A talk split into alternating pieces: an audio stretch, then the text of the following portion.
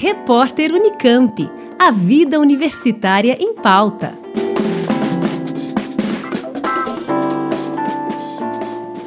Instituto Federal de São Paulo promove a primeira edição da Feira Paulista de Ciência e Tecnologia.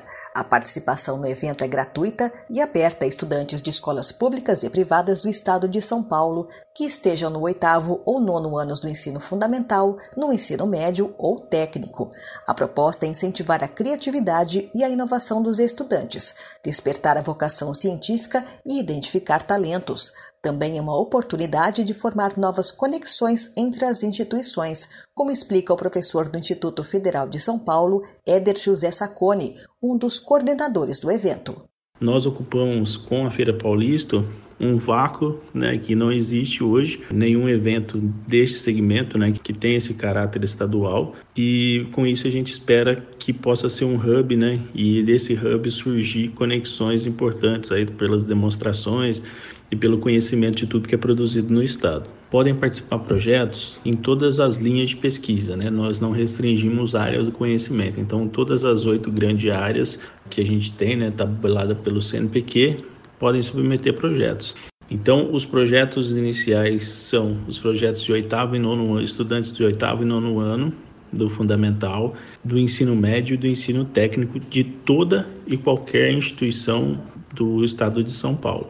A feira será online entre os dias 30 de novembro e 10 de dezembro e as inscrições para trabalhos seguem até 29 de agosto. Estudantes de graduação e pós-graduação também podem participar apresentando seus projetos. No nível superior, nós criamos a vitrine tecnológica de protótipos. É, a gente enxerga que é um espaço que também não existe grande visibilidade de forma coordenada de tudo que é produzido no estado, e nós focamos em protótipos porque os outros produtos que são de ciência básica, eles já têm os seus congressos, né? A gente tem vários congressos de alto nível científico no estado de São Paulo inteiro.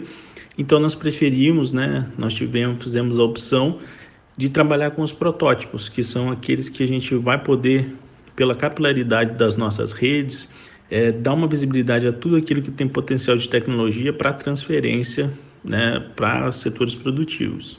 Também estão abertas as inscrições para avaliadores dos trabalhos inscritos na Feira Paulista. Estudantes de pós-graduação, pesquisadores, professores de instituições de ensino superior e profissionais das diversas áreas temáticas da feira podem participar do comitê técnico ou do banco de avaliadores. É um grande processo né, de interação e assim como eles passaram por um processo de formação e são pessoas de excelência hoje, eles podem ajudar esses estudantes a conduzirem para a melhoria dos seus projetos. E a importância dessa interação é que eles inspiram esses jovens a verem novos cenários e novas possibilidades de atuar na carreira científica.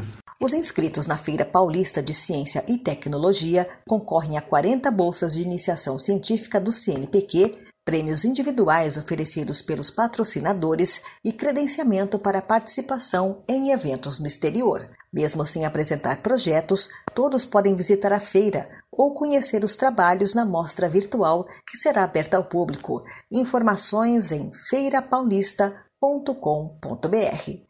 Liane Castro, Rádio Unesp FM. Repórter Unicamp. A vida universitária em pauta.